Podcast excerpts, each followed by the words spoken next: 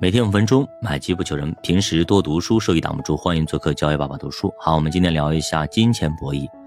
话说新桥和韩国金监会高层会面，但是出乎意料的是，一直支持并购的韩国金监会主席李宪宰突然发飙，怒斥他们不该在韩国时报上发布一些舆论，特别是不应该拿韩国主权信用来说事儿。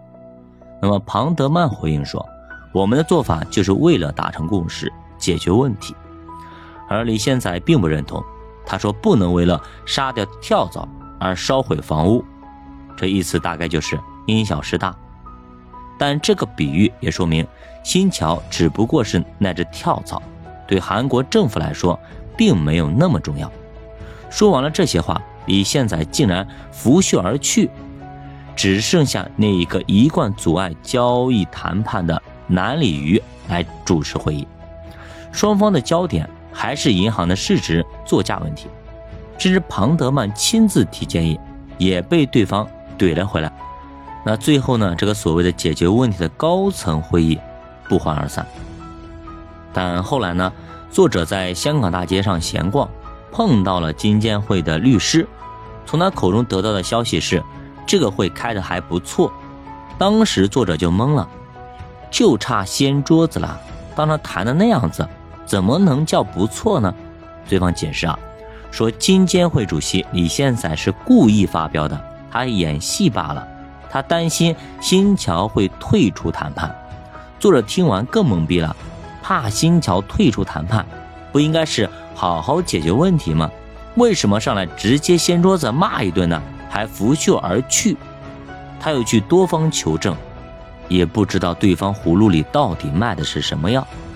一周以后，新方案出来了，他们看了一下，很多条款不可接受，但是也说明金监会并没有放弃这个交易。他们又回到汉城继续谈判。此时高盛也出手了，向韩国最大的零售银行，也就是国民银行投资五亿美金，成为最大的股东。看着大投行们纷纷有所斩获，此时新桥的压力也就更大了。而韩国第一银行方面也因为谈判久拖不决，每况愈下，也只能靠继续注资维持运行。也在这一周，韩国总统金大中会见了五大财阀，韩国第一银行柳实烈和金监会李宪宰也同时参会。会上，金大中还亲自过问了韩国第一银行的交易问题，并要求他们提供进展。这对于新桥团队来说是一个值得兴奋的消息。随后，他们也在韩国第一银行总部召开会议。作者对媒体说：“我们不是对冲基金，不是短期投资者，我们是私募股权基金，负责帮助大家扭亏为盈的，是长线投资者，是优秀的公民企业。”我们有信心把韩国第一银行重组好，让它扭亏为盈。接着说了三点：第一，对韩国人民有信心；第二，相信政府改革的承诺；第三，比任何人都懂银行，并回答记者提问：不会裁员，没有计划。这其实是真实的想法，因为之前柳石烈已经裁掉了一半人，该裁的基本都裁完了。有些关键问题他并没有直接回答，比如说达不成交易会怎么样，但他也旁敲侧击，让韩国媒体明白，政府可能违反与 IMF 和世界银行达成的五百八十亿美元的援助计划。那么后面，纳税人可能要承担巨额的成本。那么在发布会之后呢，他们也找来了纽约的一家政治咨询公司，这是一个专门游说政府的企业。他们可以通过各种方法深入到各国政府，并且影响政客和政府的决策。所以，商业的触角无处不在，只有你想不到的，没有做不到的。新桥聘请的两位顾问跟韩国政坛关系非常好，有不少神秘的关系，也知道很多的内幕，但是却又从来不透露消息的来源。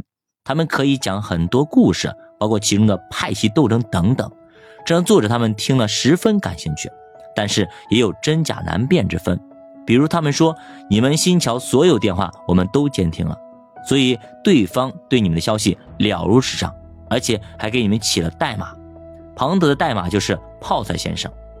这两个大仙不断给他们输送内部消息，告诉他们在排他期即将结束时期，交易就会敲定。作者认为这个压根儿就不可信，因为他还没有任何的敲定。但是这两个大仙却非常坚定，说政府内部已经内定了。作者他们也确实不知道韩国人到底怎么想的，好像对方也无意谈判，甚至最后分歧还越来越大，甚至还有很多新的竞标者的传言。香港的对冲基金出现在媒体的猜测当中，所以商场如战场，看似已经山穷水复，也许在下一刻就将柳暗花明。